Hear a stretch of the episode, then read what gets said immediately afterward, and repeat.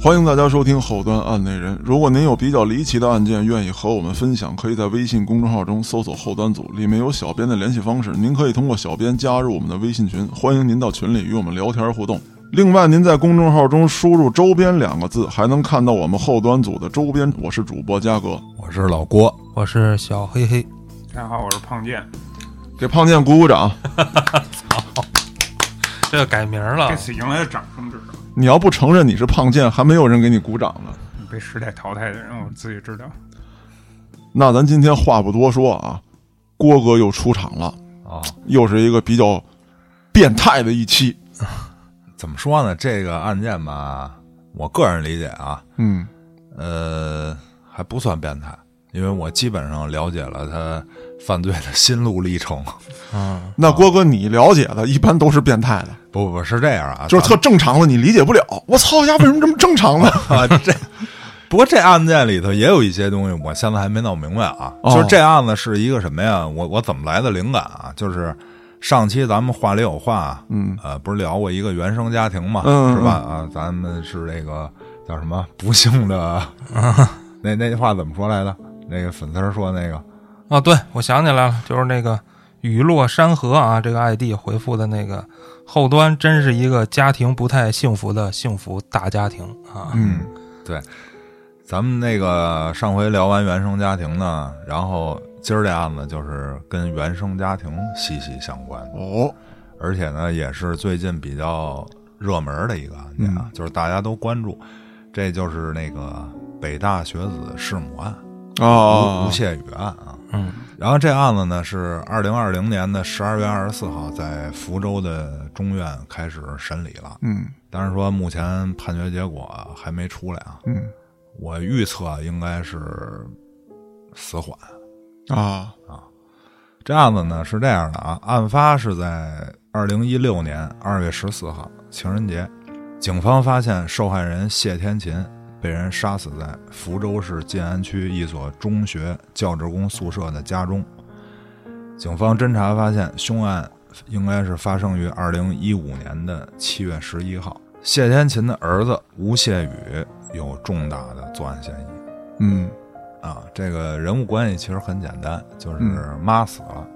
儿子儿子可能是嫌疑人。哎对。然后此后三年啊，二零一五年往后，这个犯罪嫌疑人吴谢宇一直销声匿迹，就是找不着。嗯哎，不是二零一六年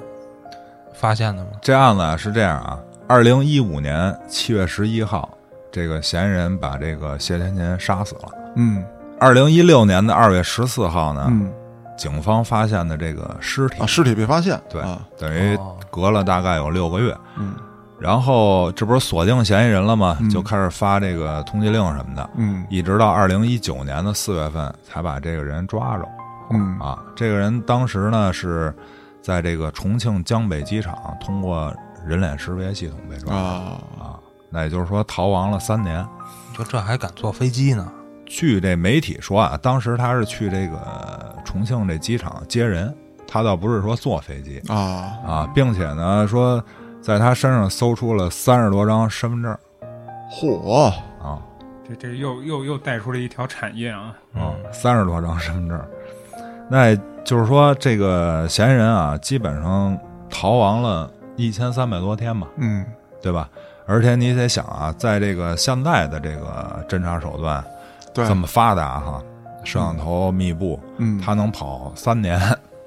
嗯说明这个人心思很缜密，对然后具有一定的反侦查能力。对，跟郭哥有一拼啊！并且是高智商。嗯那抓着这个吴谢宇以后啊，就是警察就开始审讯。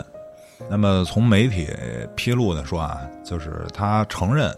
他杀母亲这个行为，嗯但是对于作案动机他不交代。嗯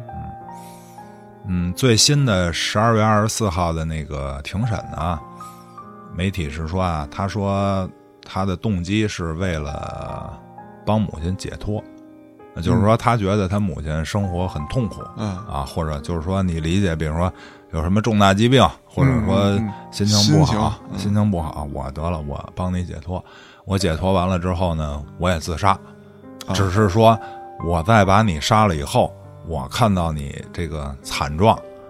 我又觉得，害怕了。哎，我害怕了，不敢我就死了哎不敢死了。我发现好多那种说一块儿自杀的，都是先他妈把人杀了以后就跑了，杀就不自不自杀了。嗯就这种案案例特别特别多，尤其是情侣俩之类的这种。啊，殉情，嗯，对，但是呢，我通过整理这个案件啊，嗯，我发现啊，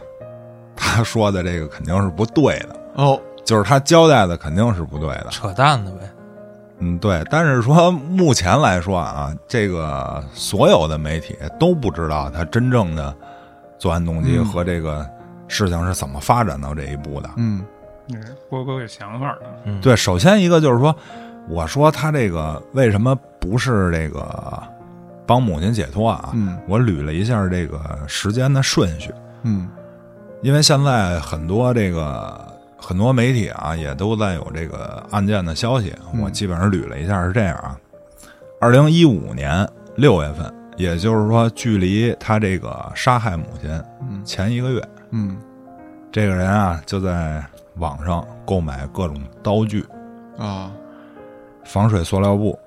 隔离服、防油桌垫、防潮剂、抽湿器我操，啊，然后光刀啊就有若干种，菜刀、手术刀、啊，雕刻刀、剔骨刀、嗯手机贴膜专用刀，啊，就是各种刀具。嗯，对，你看啊，这是在杀人之前就准备好了，嗯，，对呀、从这儿看呢，他就是想对这毁尸灭迹啊呀、这是一个预谋的，对吧？对啊首先一个排除激情杀人，对，哎、我提前已经准备好作案工具了。而且这里头还有一个重要的东西啊，他买了像这个防护服、嗯什么防油垫儿，嗯，还有什么塑料布什么对的。那这些东西就不是为杀人用的，这些东西是为了藏匿尸体、分尸，掩盖分尸罪行，掩盖罪行，包括他这隔离服是不让自己身上留下血迹用的，对这些是为了躲避警察的。对是啊，我要想自杀，我还弄这么啊复杂？对，所以你就说，仅从这一条，你就能知道就知说道他说的是假的，对，对吧？完了，接着往后看啊，六月份买了以后呢，七月十一号将这个母亲谢天琴杀害，手法呢是趁这个母亲系鞋带儿的时候，啊，，蹲下系鞋带儿，嗯他拿这个哑铃梦击其头部嗯啊，造成这个颅脑遭受钝器创伤，嗯致死。这个杀完人之后啊，接下来是发生了什么呢？从七月十二号到七月二十三号，这个吴谢宇呢又在网上购买了一些什么活性炭、嗯，塑料薄膜、壁纸、真空压缩袋，嗯，买了一些这个东西。这是藏尸用的。就防止气味儿之类的吧。对吸味儿，啊，对。但是那你说他七月十二到二十三号买这些东西啊，数十次的买，买了一大堆。嗯那这十天，你说他买这东西是，就是说咱说分尸是越快越好，，对，对吧？那我处理这东西用得了十天吗？而且这个这些东西都是寄到他这个住所嗯啊，也就是说他跟这尸体一共最起码得生活这么多天。对，七月份的福州，嗯您想想是多热呀！嗯，这个尸体在短时间内肯定就会腐败，对对对有气味儿，对，对吧？那么他买这些东西，不是为了说分尸，是为了裹尸。啊，裹尸藏尸。这个案件很有意思啊。最终这个尸体不是二二零一六年的情人节这天被发现的吗？嗯这个尸体就是被层层的塑料布、活性炭，还有什么杀虫剂啊什么这这些东西层层包裹，陈放在屋内。我操，也就是说，什么意思？最早他是想分尸，嗯后来没分动过那个念头啊，啊，改成裹尸陈放了。嗯这个区别在于什么呀？我分尸抛尸以后啊，我就能掩藏我的这个犯罪，对吧？对，可是我裹尸陈放在家中，嗯就势必有一天会被发现，对对吧？只要这屋子来人，就肯定被发现。对，而且这个据警方讲呢，就是他们发现这尸体的时候啊，这屋里头有这个监控器、报警器啊都开着。啊啊，就是说白了，你什么时候发现我都远我都程知道我远程都能知道嗯啊。而且这个摄像头呢，是一个摄像头对着客厅，嗯另外一个摄像头是在这个尸体的斜上方打到这个尸体的这个边上啊，就是它能一个是监测到屋内的情况，就是你从正门进；嗯二一个是这个尸体每天的状态我都能看到。啊，哎，说到这儿，我觉得就确实符合郭哥这个喜欢这个变态的这个这方面的那种嗯癖好，调性上了。嗯对，就是说它为什么会有这种变化，嗯对吧？然后接下来在裹尸的同时啊，这个吴谢宇呢谎称自己去美国留学、嗯啊，跟这个亲戚朋友啊借钱，啊金额呢高达一百四十四万元，啊，就是他跟他亲戚借一圈儿嗯嗯啊，说我要跟我妈出国留学，我我要留学，我妈出国陪读嗯陪读哎，啊对你这个借点钱吧，嗯借了一百多万，并且在二零一五年的八月份啊，这等于杀了他妈大概一个月以后啊，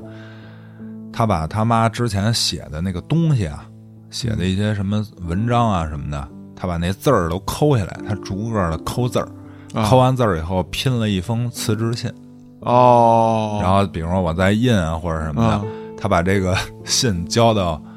他妈工作单位，啊说这个我母亲准备辞职退休了老板一看，确实是他妈笔记，啊，对。嗯并且呢，他还为他母亲办了一个退休宴，哦就当事人不在场，啊他能瞒着其他所有人，堂而皇之的给他办一宴会。啊这他妈有点儿节外生枝的意思，我操！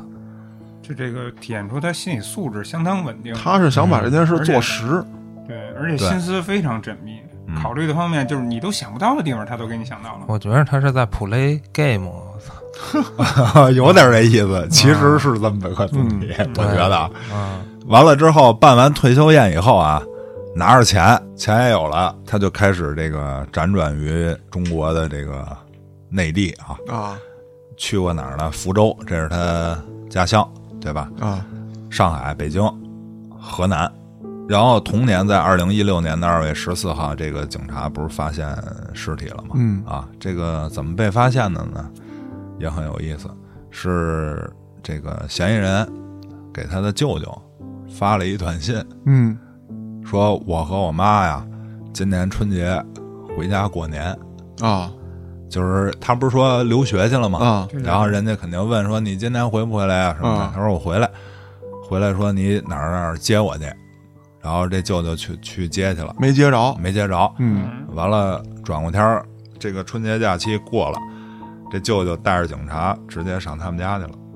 这么哦着发现的尸体，哎，那没接着就报警了吗？没接着他没报警啊，他就等于是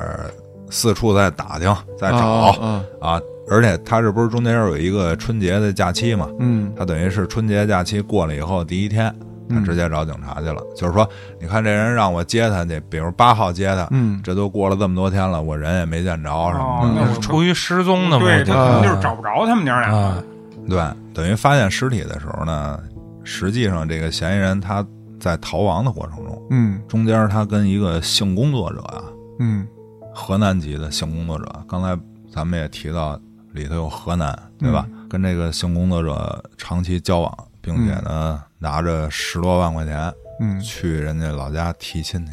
嚯打算结婚呢他，妈里外都是说，跟我刚才说的是在玩一个游戏。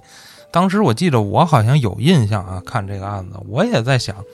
他要不跟他舅说我回来，嗯他舅也就不会带着警察上他们家找去，嗯对呀、我就是那他在国外，不是很也很合理啊？他自这不是自找的吗？嗯，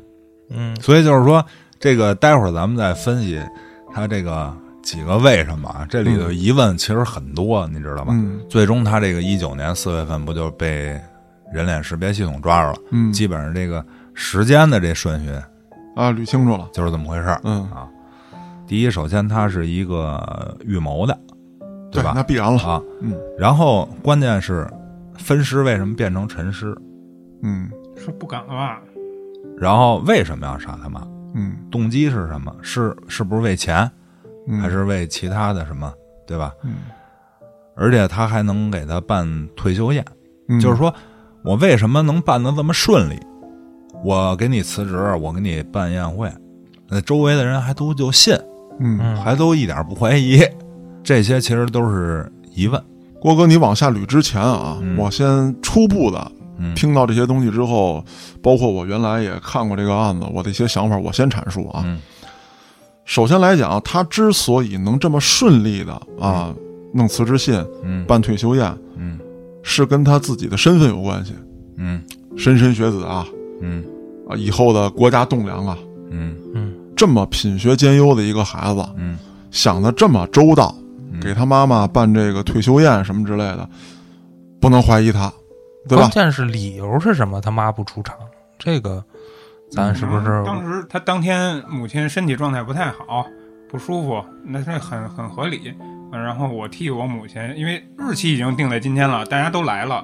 所以我替我母亲出面，哎，来那个答谢一下大家，对吧？嗯，他为什么能这么顺利啊？其实这些事儿跟他母亲是有关系的，哦，而且呢，跟这个他的杀人动机也是有很大关系。也就是说，他办的这些事儿特别符合他母亲的以往做事风格。没错儿，嗯，而且也就是因为他母亲就是向他透露出这个意愿了，然啊，后他动了杀机了。咱先看看这个这俩人或者这一家子人，他都是一个怎么构成的啊？啊，对，这个背景很重要啊。这个据吴谢宇的舅舅讲啊，这个嗯吴谢宇是从小怎么评价啊？非常完美、听话，学习成绩又好，尊敬长辈，嗯孝敬家人。这个一大家子人都对他寄予厚望，希望将来他能出人头地，嗯有一番事业。然后高中的时候呢，他在学校啊被人家称作雨神啊，哦，他不叫吴谢宇吗？啊啊，雨神学霸是吗？学霸。啊，对，二零零九年的时候，他以全校第一的成绩，嗯，从母亲任教的中学考进福州一中。他哦妈妈是这个一个中学的历史老师，啊，老师，哎，等于他是跟他妈妈在一个学校啊，然后考到这个福州一中，考多少分呢？四百三十七，这个成绩比这个福州市的状元少了一点五分儿。哦我，操，啊，入学以后成绩常年稳居第一，就是全校第一啊，啊然后二零一零年升到高二以后啊，他这个父亲叫吴志坚，嗯死于肝癌。啊，这个事儿呢，据吴谢宇讲啊，就是对他的触动很大，嗯，就是他这父亲去世。二零一二年的时候呢，吴谢宇被北大提前录取，嗯当时福州一共有四个提前录取名额，这个吴谢宇就是其中之一。嗯然后就就读于这个北大经济学院。进入大学以后啊，大一直接获得北京大学三好学生荣誉。嗯，我我其实我都不知道大学也有三好学生，我以为都是小学什么的有。然后大二的时候获得奖学金，啊，不仅如此啊，就是获得了这么多荣誉以后啊，嗯，他还拿了一个 全球百分之五的。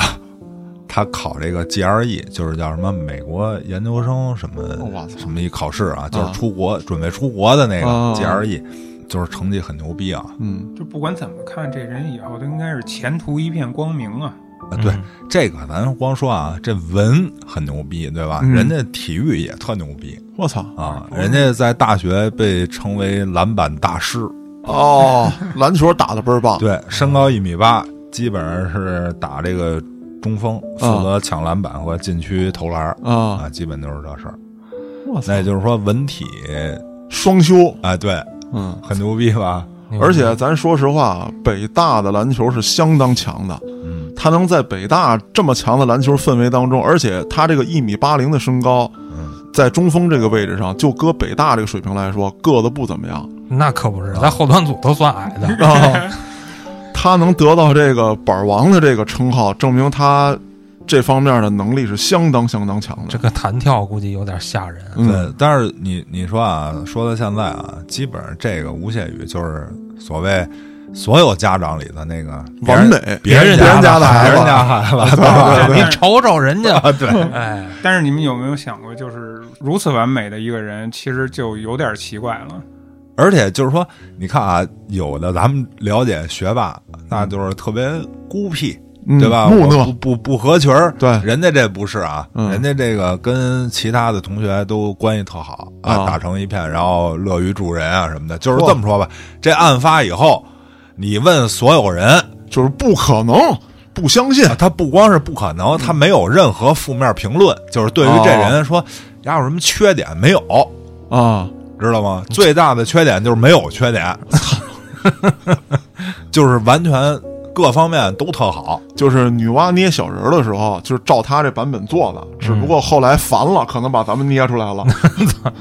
咱们是挤出来的，不用捏我。操那你说这个人这么完美哈，嗯那就咱得看看怎么教育出来的，对吧？啊那他父母都是何许人也呀？啊，母亲是老师，历史的，母亲是老师，嗯但是这个母亲啊，我得多说一句，就是说这个跟这案子有关系啊。嗯他这个母亲啊，家里头有众多的兄弟姐妹，嗯大概四五个，她是长女嗯啊。那么在她小的时候啊，她的父亲就是她母亲的父亲，也就是说老爷吴谢宇的姥爷啊这个因为眼睛啊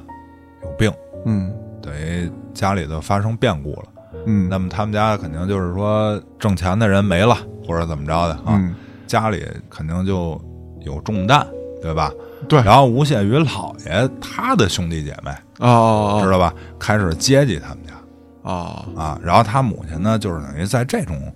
生活环境下成长的，就是自己家不行，然后得让亲戚嗯接济我，嗯嗯然后他就觉得有点自卑有点寄人篱下的感觉。啊。对，嗯所以呢，在这个后来的这个过程中啊，就是刚才说了，这个吴谢宇的父亲不是也死于肝癌嘛？嗯当时就是有这个搞的募捐啊什么的，嗯包括这个吴谢宇的学校什么的，嗯也都给他捐钱什么的，他们都不要，嗯，因为为他觉得就是说施舍啊，接受施舍啊本身就是对自己生存能力的一个否定。嗯嗯我也不够完美了。对对，就是说打他妈那个那个根儿那儿啊，就是一个特别自律、要哎强。特别要强的迷人嗯啊，因为他的自律和要强是，因为他小时候这个家里发生变故，他遭受这一切，他成长成这样，对吧？所以呢，他教他孩子也是那样嗯啊。然后这个父亲呢，就就不用太多的说了啊，父亲就是呃一个典型的农民家庭。嗯啊，但是后来他这个父亲是在这个一个在福州的一个国企上班啊，也还不错呀。啊，也还不错。嗯然后家庭这个收入呢，肯定是这个父亲多一点儿嗯啊，但是父亲得癌症去世以后，包括这个得癌症，你你也知道这这种个病，花费，这种病就是耗的，对吧？耗了他们家一百多万嗯啊，他也不借钱啊，就是说自己家那点儿钱全都搁进去了。嗯啊。自从这个父亲死后呢，这个家庭肯定是有一定的负担。嗯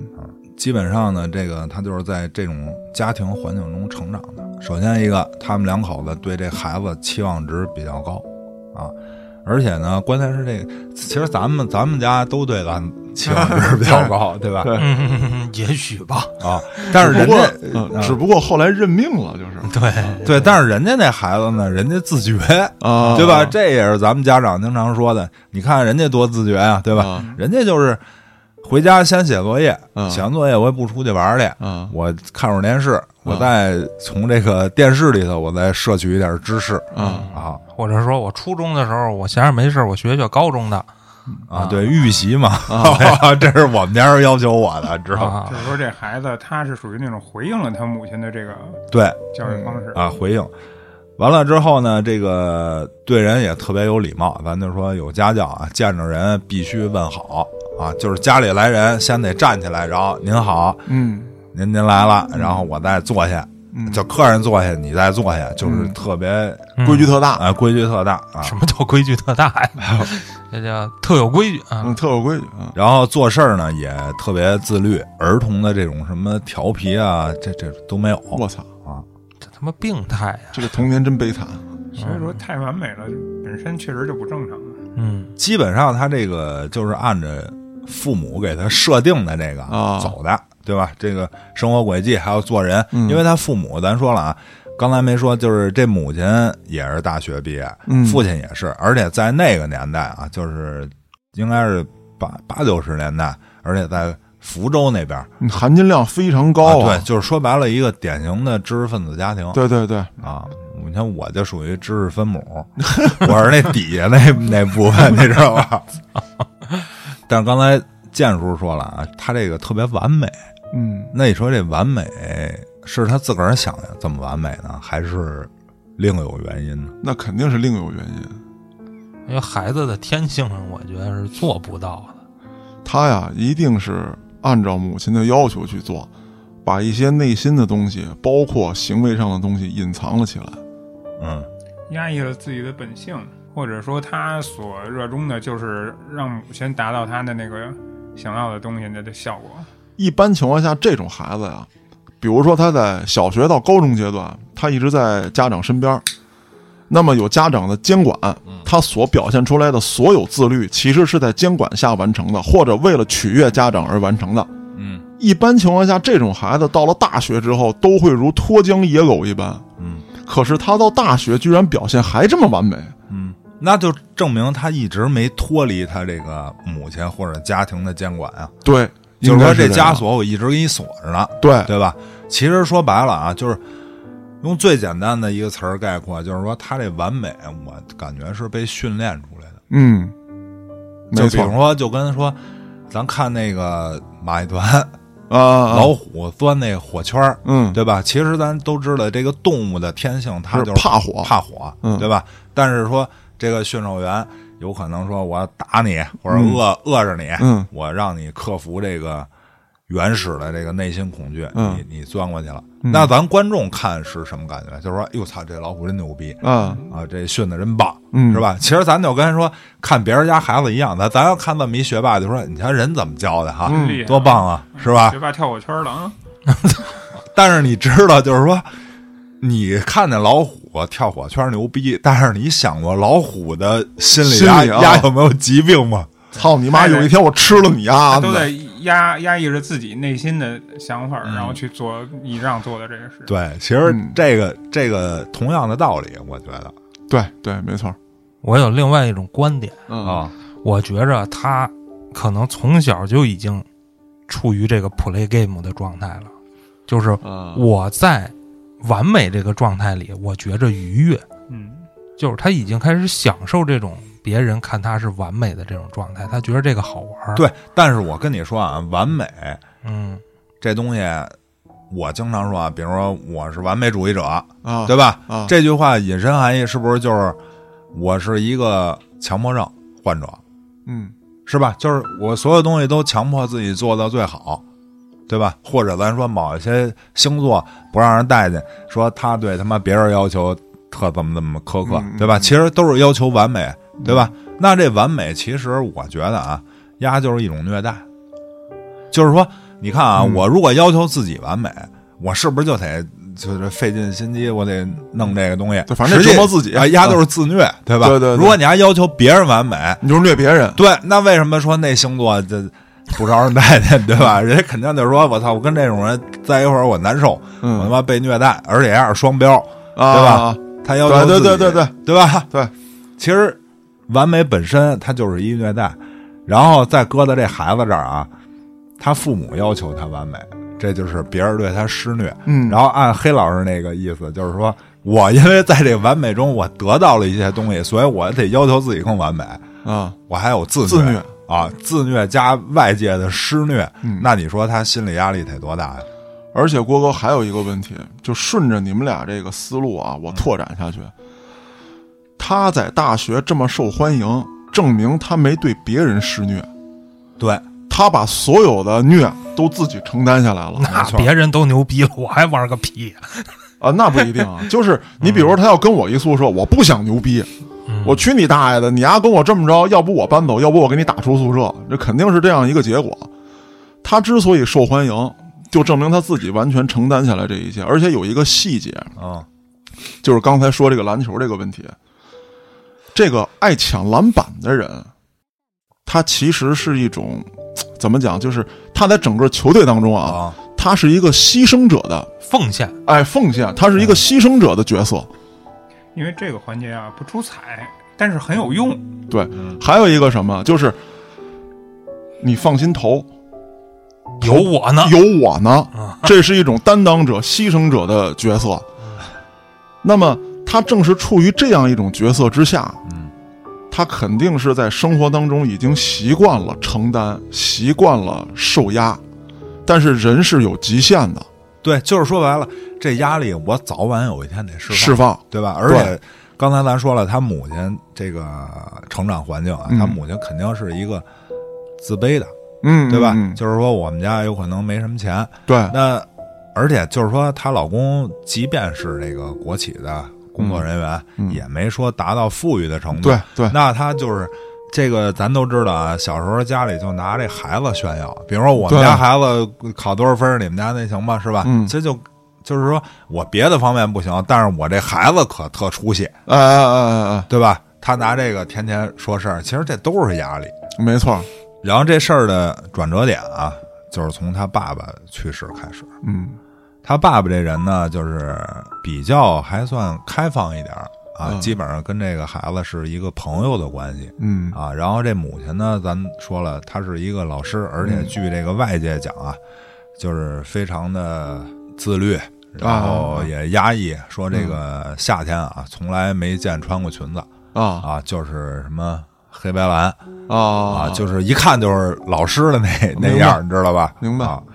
所以呢，这个父亲去世以后啊，这个家庭里快乐的这这边儿啊，就没了，一下就没了，啊哎，然后剩下就是这个压抑和安静，嗯对吧？他父亲是稍微开放一点嘛，嗯并且呢，这个母亲因为要强，对吧？自己丈夫去世了，肯定是呃心里头有一些压抑吧，嗯嗯嗯，再也没有人阻止我奋斗了。我操，所以他就把这个注意力啊。就更集中在这孩子身上了。以前说白了，没准还有一人能帮我分着点儿，啊，或者说我有压抑的时候，我还想还能跟你吵吵架，对还能散散啊。现在话说都他妈保送北大了，还要什么自行车啊？您他妈还想，您您妈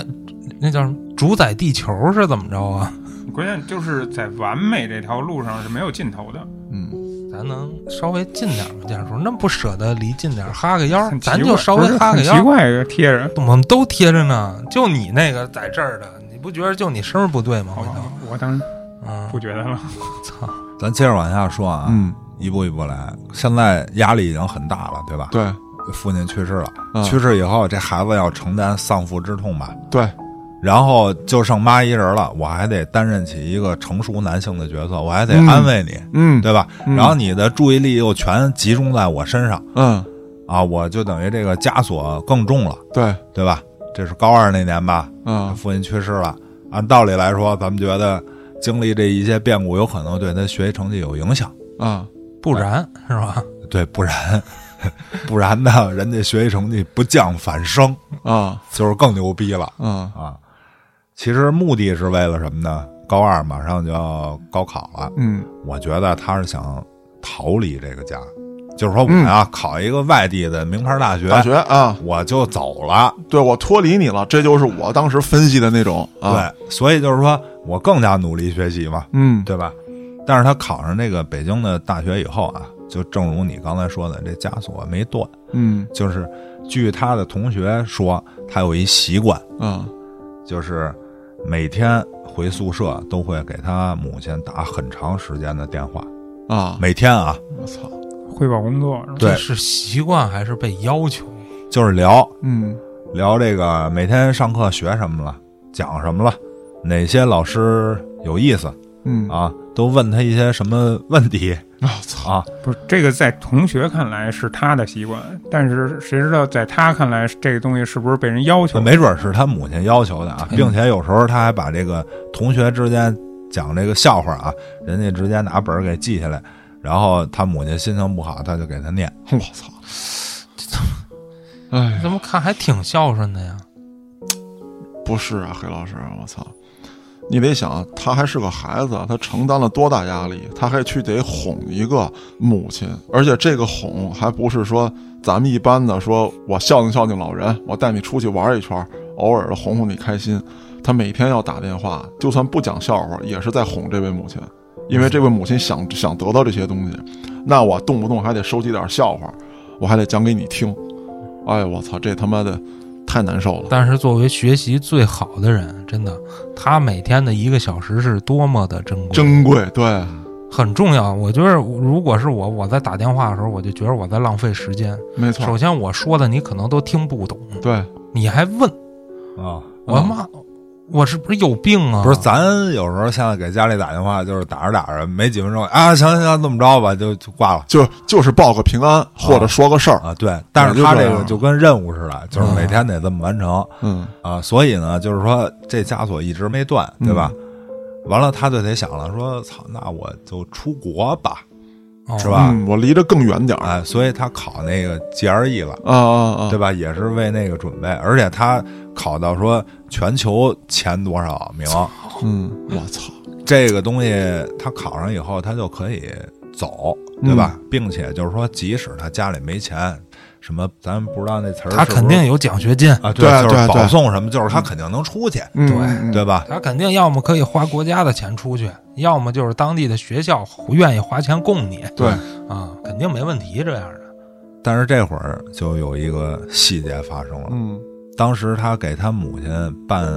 那个退休宴，还有这个辞职信，嗯他为什么能够如此顺利？我知道了，就是他母亲当初是真的要陪读出去，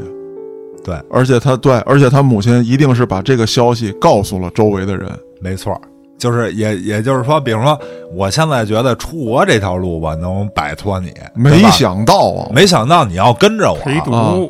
你要彻底跟我绑定。我还不如在北京呢。啊，哦而且你看啊，他这个从小就是在他母亲的这个学校上学，嗯，这意味着什么？就是说我跟我妈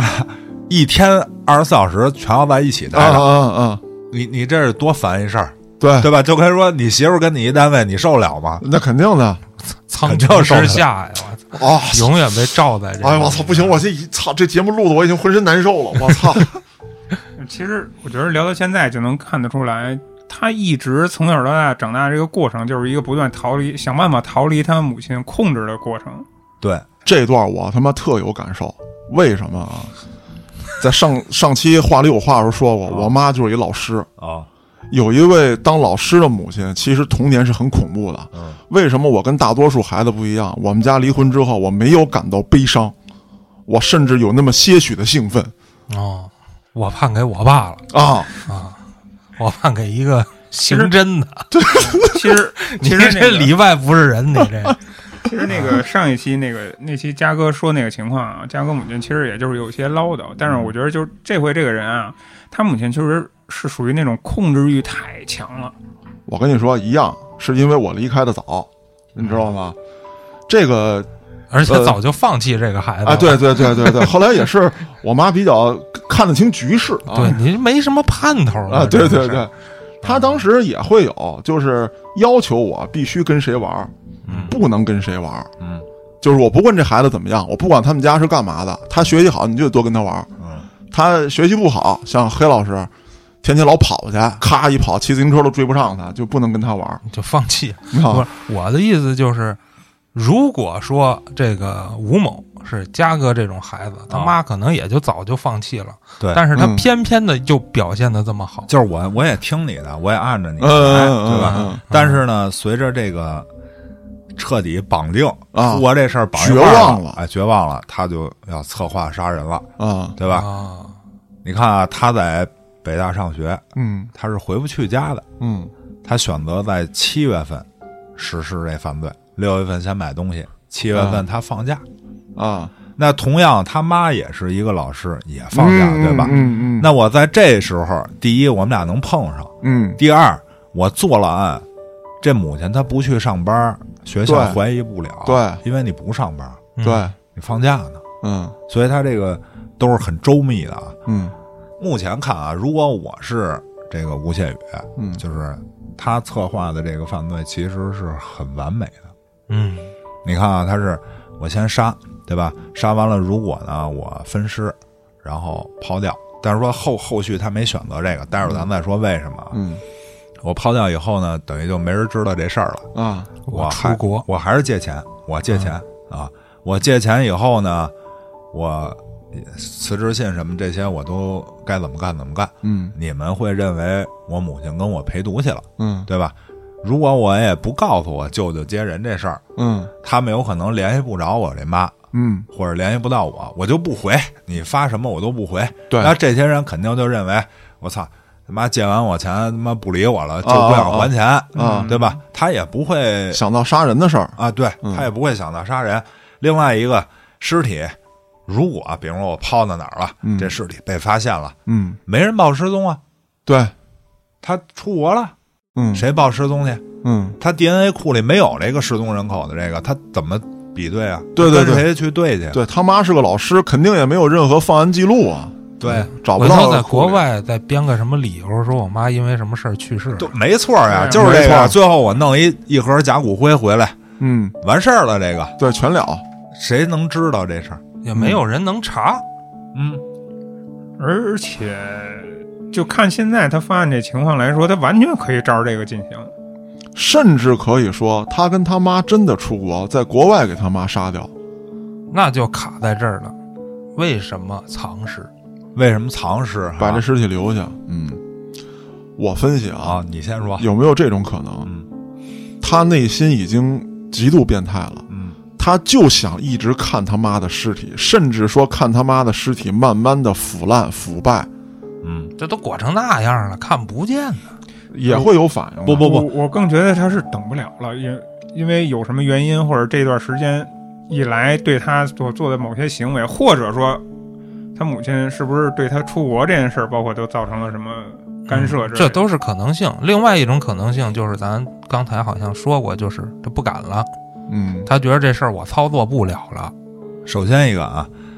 据这个法医说啊，嗯发现尸体以后，把这个层层包裹打开，嗯他尝试过分尸对，哦嗯啊，但是最终没没实施啊啊。也就是比如说我在脖子呀或者什么这些部位呃，拉刀了。下过刀，嗯那么有的人啊，有可能觉得说我不会分尸了，啊对吧？那咱现在想啊，这么多变态杀人案，有的女的很瘦弱的把啊一成年男性分了，有什么不会的？有什么不会的？啊嗯再者说了，他具有这么高的智商，嗯，他他之前这么细致的准备他一定看了好多书啊，对啊。他有什么不能完成的呀？对，对吧？我觉得是心结，嗯就是什么呢？我比如说恨这个人给我带来枷锁，嗯，对？吧？我把他杀了，嗯，可是杀完之后呢，这枷锁是不是就解开了？对，没了，嗯我是不是就自由了？嗯那剩下的是什么呀？这母亲跟他生活这么多年，给他照顾成这样，另外嗯还有这个失去父亲以后啊，这个儿子跟母亲单独生活的这段时光，那就是照顾和爱了，嗯对吧？嗯剩的就是好的了，这个坏的已经随着他的啊，死亡没有了，嗯那我有可能下不去手了，嗯，我对他这个没法再进行下一步工作了。啊嗯罪恶感扑面而来了。对，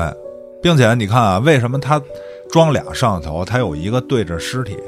啊，他有可能是一种，比如说怀念陪伴或者忏悔，啊，因为我每天手机我能看见他呀，嗯因为他逃亡在外面，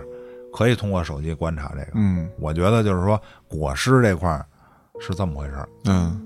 你说服了我。嗯，不是不是，你要有什么不同想法，你可以说啊。呃，主要就是刚才说的有有那种分尸的痕迹，但是又没进行下去，起码就解释了这个问题了。是这样啊，就是有分尸痕迹，没进行下去，下刀了，但是没有继续分尸，是因为罪恶感以及对母亲的怀念。嗯可是他拿摄像头一直看着尸体这一块儿，包括他将其包裹之后，嗯，他肯定是没有进行藏匿，对否则摄像头也是看不见的。啊，那么这种行为，我觉得不能单单的说是怀念，或者说是陪伴。嗯像咱们讲过这么多变态杀人的案子啊，嗯很多杀手会去光看战利品，我觉得有这个因素，他可能也在一遍遍的去回忆当时的那个过程。顺着郭哥那个思路，应该不是。呃，不，但是这里也有一细节啊，嗯就是说他把这尸体啊放在哪儿？放在他自己卧室了，嗯，他没放在他母亲卧室。啊，就是后续他说啊，就是他的母亲是很自律啊、洁癖啊这么一人，就是我不想把你那屋弄嗯弄脏了了啊，啊，我就是把它把它搁到自己那屋了嗯，但我觉得这反倒更符合我的观点。啊。这种变态一定会把战利品陈设在自己的地盘上。啊，嗯，再者说，一段回忆，嗯那些痛苦的经历，也许在那一瞬间，在他杀他妈那一瞬间，会暂时消失。嗯但是这种经历很可能一些场景、一些回忆又会触及到他，嗯他可能又会想起这个那种枷锁紧勒身体的感觉。嗯，那这个时候他再去看一看，又是一种释放。那也有可能。我现在觉得就是说，咱俩说的这个，反正都能讲明白道理，对吧？嗯，很可能这两种心态对他来说都有，这是一个矛盾的统一体。嗯还有一种可能性就是，你们有没有想过啊？嗯就是呃，严格来说不能说按那个算吧，就那个斯德哥尔摩综合症那个，啊，但是这么多年在这个母亲的管控和那种控制之下，啊，呃，长时间给他带来是什么？是习惯，是那种习惯性啊的这种生活。他突然母亲消，呃母亲的消失，没准啊儿对他的影响就是他想把母亲依然留在那儿，有这么个东西，不然他也会觉得空了一会儿。但是斯德哥尔摩综合症这事儿吧，我觉得差点意思，因为再往后发展，他的行为就不是这样了。还有一个，我觉得咱们得听郭哥继续往下说，才能解释咱们现在所说的一些疑惑。为什么他做完这些之后没走？对，你看啊，他是这样啊，刚才咱们说他给他办这个退休宴，嗯对吧？他是怎么说服这些人的啊？他说啊，我跟我这母亲已经都到了美国，我又翻回来了，我又啊，翻回来了，我办点事儿。嗯我呀是正经的这个交换生，嗯，我是拿学生签证，嗯我是多次往返。我母亲她陪读，她是单次的，啊，她过去了以哦合后理啊她回不来，嗯，嗯所以我来替她办这些事儿。嗯啊，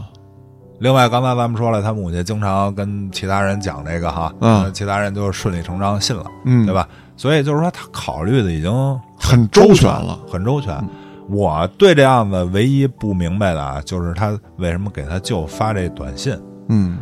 她要不发这短信呢，这事儿还是不会暴露的。对呀、这是个 bug 呀。我原来也做案内人的时候提到过这个逃亡。嗯，这些逃亡的人啊，其实他们有一种心态，嗯就是期待有一天自己被发现。郭哥，你还记得上回你我还有安旭咱们做的那个智能木马那个案子吗？啊那个人其实就存在一个心态，就是他期待有一天自己被发现。但是那个人的期待是什么啊？是说我做的这一切，我这么牛逼，我想让人知道。啊那么有一些人，他在逃亡过程当中，他是想结束这个逃亡生活，嗯他承受的心理压力特别大。他可能在给他舅舅打这个电话的时候，想结束这一切，又没有勇气直接说“我杀了我母亲”，于是乎他就像抛硬币一样，嗯向空中弹起了一个可能性：如果这一遭嗯啊、我被发现了，那我就认罪伏法。但他也不认不是呐。那你这个属于侮辱咱们人民警察的智慧啊！哦，我给你留这么一线索，然后我还能跑三年，他还跑三年呢，还那拿就着假身份证呢。那可能就是当时可能是他这么想的，我只能这么理解，就是说，啊如果你不被发现，啊那就证明啊，老天让我接着跑，接着活。这时候的人会寄托于一种虚无缥缈的东西，那也有可能，他做下这一切之后是另外一个可能性了啊，就做下这一切之后，或者说在做这个选择之前，他认为自己太牛逼了，这一切逃亡生活对我来说太平淡，太没意思了，我他妈要挑战一下。但是我觉得啊，这个牛逼这个事儿，这个心态，如果顺着这捋啊，嗯我有一想法，有可能我那会儿我已经骗了一百多万了，对吧？钱我也有了，嗯我也可以出国了，对吧？嗯那么有可能我已经办好了出国的手续了，嗯或者说这个我是用偷渡的方法，因为福州那边嘛，对吧？嗯这这这都能理解。有便利条件，对，有可能我这些条件都已经具备了，我有可能想玩一什么呀？就是我前脚走，在我走的同时，我告诉你这信息，你发现尸体，可我已经跑到国外去了，然后你就逮不着我了。啊，就是我想玩这么一手高高明的吧，或者说，就像你那说 play game，就是我我给你来来来这么一个，我感觉这就是 play game 的时候，我在游戏中途啊嗯，我把 easy 调成了 hard， 啊，啊，对，要但玩是一个 S 级通关但是没想到呢，我没走了，啊，我出不去了。就是比如说这个警察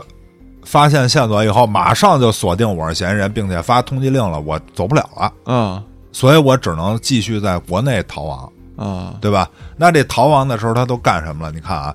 跟一个性工作者交往，嗯，要跟人结婚，要跟人结婚，嗯这这什么意思？我妈妈那人就天天要求我完美，这好那好，啊哎，我就非得找一个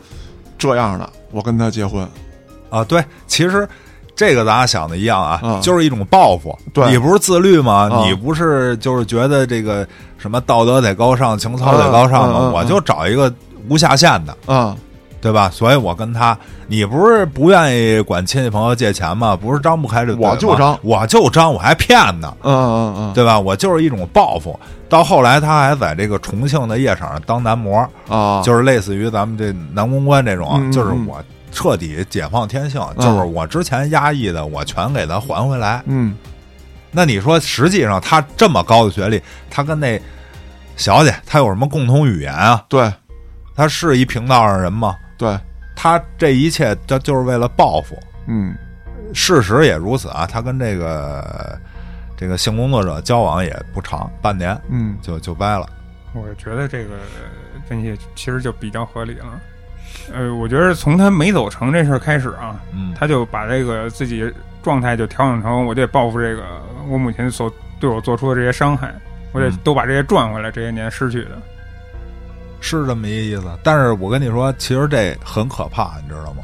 嗯，我就现在我就联想到谁了？贪官。啊，你看啊，这贪官他最后他能爬到这官儿上，嗯，他之前肯定也压抑很多东西对啊，我得先送礼，先当孙子，啊。嗯，然后我爬上去了，对，爬上去以后我得他妈报复，对要不然家养这么多二奶，贪这么多钱呢，嗯对吧？之前我这都压抑的呀。对，这这就是人性。你说，其实这更更可怕，因为他嗯有一定的权利了，没错儿，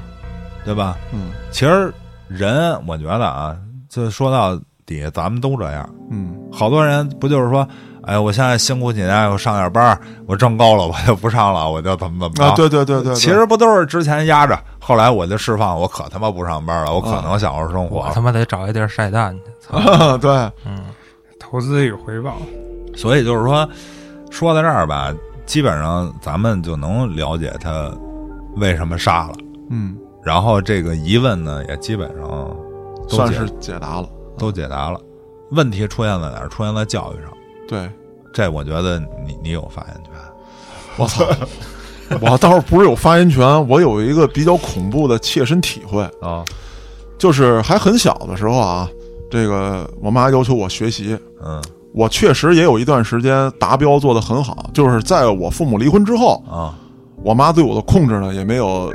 松懈，就是别的我管不了了，但是你学习必须得呃各种考试，无论期中、期末或者说单元性考试，我都得过问，都得看。那后来呢，有一段时间我真的好好学习，学习成绩不错，但是那个时候我为了报复啊，我采取了一些方案，就是我能考一百分儿，我诚心写错一道题，啊我把最难那道题写对，啊我把最简单那道题写错。啊我操，你丫也开始 play game 了啊， 就是因为我能气到我妈，啊？就是你这完全能得一百分啊，啊这么难的你都能做下来，马虎啊，你为什么就这回错？然后还有写字儿、听写，我把所有字儿这一学期学的所有字儿全都会写，我把我自己名儿写 错。我把那加字儿四个横，我就少写一横，写仨横。我那个加字儿是单人旁两个土，啊把那加字儿变成柱字儿，哦， 所以那会儿也有也有人给我起外号啊，柱哥啊，柱柱子 柱子啊啊。所以说这种心态是有的，包括到后来，呃，上上初中啊，上高中，我就要跟黑老师这样人玩儿。操！我他妈怎么了？你不是不让我理这样的孩子吗？啊大长毛子，啊，我就必须跟这黄毛啊，子，对，我就必须跟他们玩儿，我自己还要变成那样嗯儿啊。我对不起你，我但是我听了你啊，就是我小时候生长历程，其实就是跟你不一样，嗯我就有点像吴谢宇，啊，就是说我虽然没杀我母亲啊，但是我也有过想法，就是说白了，我也是在这个压力中成长，对吧？他每天回来检查我作业，给我施加压力，我想的是自杀，啊就是自杀之前我想的是离家出走，后来离家出走不是被抓回来了吗？啊，啊，完了我就想自杀。其实呢，这个吴谢宇这个人啊，嗯据他的朋友讲，他就是在他父亲去世那那段时间以后，他也有朋友，嗯他跟他说过，说我现在心情挺压抑的，我也想自杀。我觉得就是这种人啊，首先我先逃离，我逃离不了，有可能我就自杀，解脱我自己，嗯对吧？那有可能我没有勇气自杀，我有勇气杀人，嗯，那我就把你杀了。嗯就是这么一个心路历程。你看那会儿我不敢杀我母亲，但是有可能，比方说我我盼着我说我说出差，是啊，不是你能有什么啊意外情况，啊？对，就是这种嗯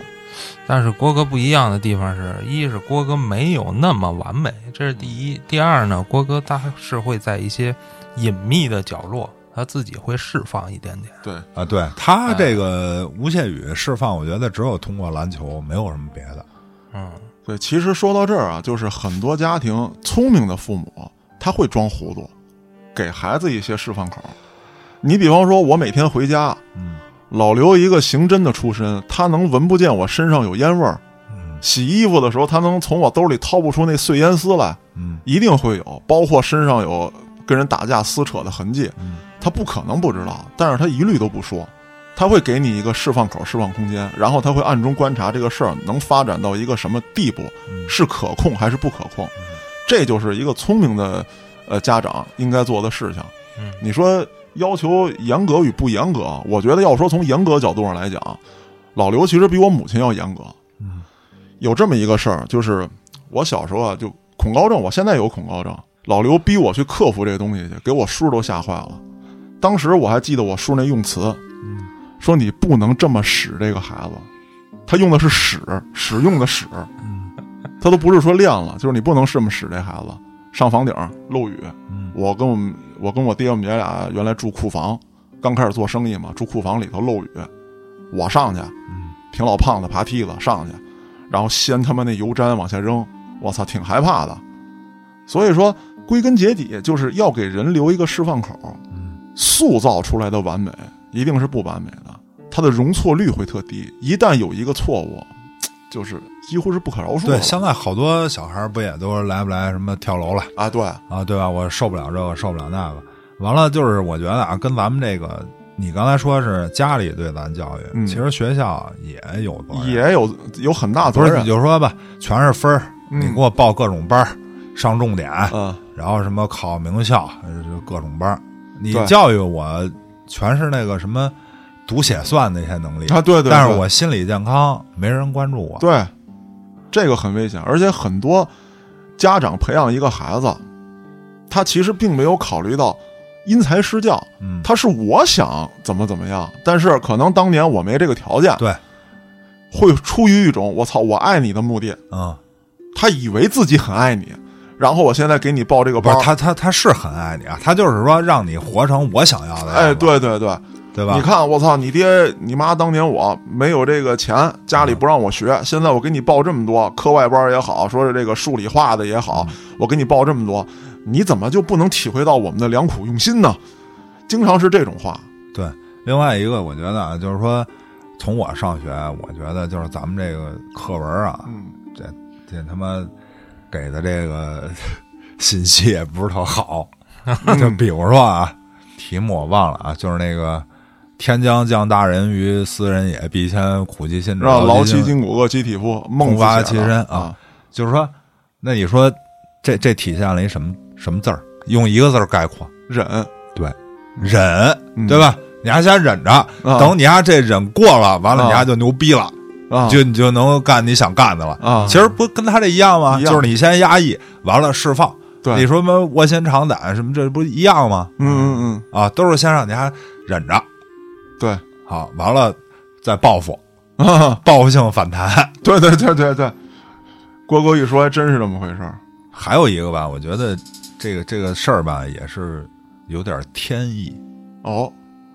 就是这就跟没来的安总监有点关系了。安总监参与这个案子了安总监不是老邪事儿吗？啊这哦有哦邪门的地方了。这也有邪门的地方啊。啊哦，这个母亲呢是遇害的时候是四十八岁，啊，就是死的那年是四十八。嗯，本命年，嗯对，哦啊儿子呢作案的那年不是本命年，但被抓的那年是本命年。哦，二十四被抓的，对，嗯，所以也就是说，本命年是一坎儿。哎呦我操，不要封建迷信啊， 这是赶寸了，这是啊赶寸了是吧？赶哎但是你寸了想，赶寸了！你看看《法制进行时》有多少个三十六的？ 郭哥统计过是吗？对啊呀、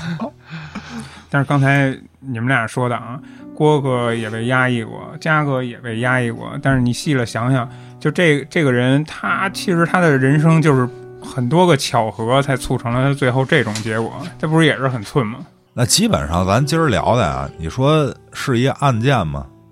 是，嗯但是呢，更多的是教育对，问题，嗯这是因为教育引发的这么一案件。嗯在搜集这些资料的时候啊，我看到一个比较不错的一个小文章哦，啊，我觉得就是不行，今儿这结尾呢，我来 哎好，啊，对吧？我就是以这个文章结尾啊。这个文章啊，是一位这个纳粹集中营的幸存者写的嗯啊，就是他曾经在这个集中营，后来呢，他去美国的一个学校当校长去了。嗯那么他给每个来学校工作的新的老师都会有这么一封信嗯啊，信的内容呢，就是我下面要念的了啊。亲爱的老师，我是一名纳粹集中营的幸存者，我亲眼看到了人类不应见到的情景。毒气室由学有专长的工程师建造，儿童被学识渊博的医生毒死，幼儿被训练有素的护士杀害，妇女和婴儿被受到高中或大学教育的士兵枪杀。看到这一切，我疑惑了：教育究竟是为了什么？我的请求是，请你帮助学生成长为具有人性的人，他们的努力绝不应当被用于创造学识渊博的怪物、多才多艺的变态狂、受过高等教育的屠夫。只有在使我们孩子具有人性的情况下，读写算的能力才有价值。我是老郭，咱们下个案子再见。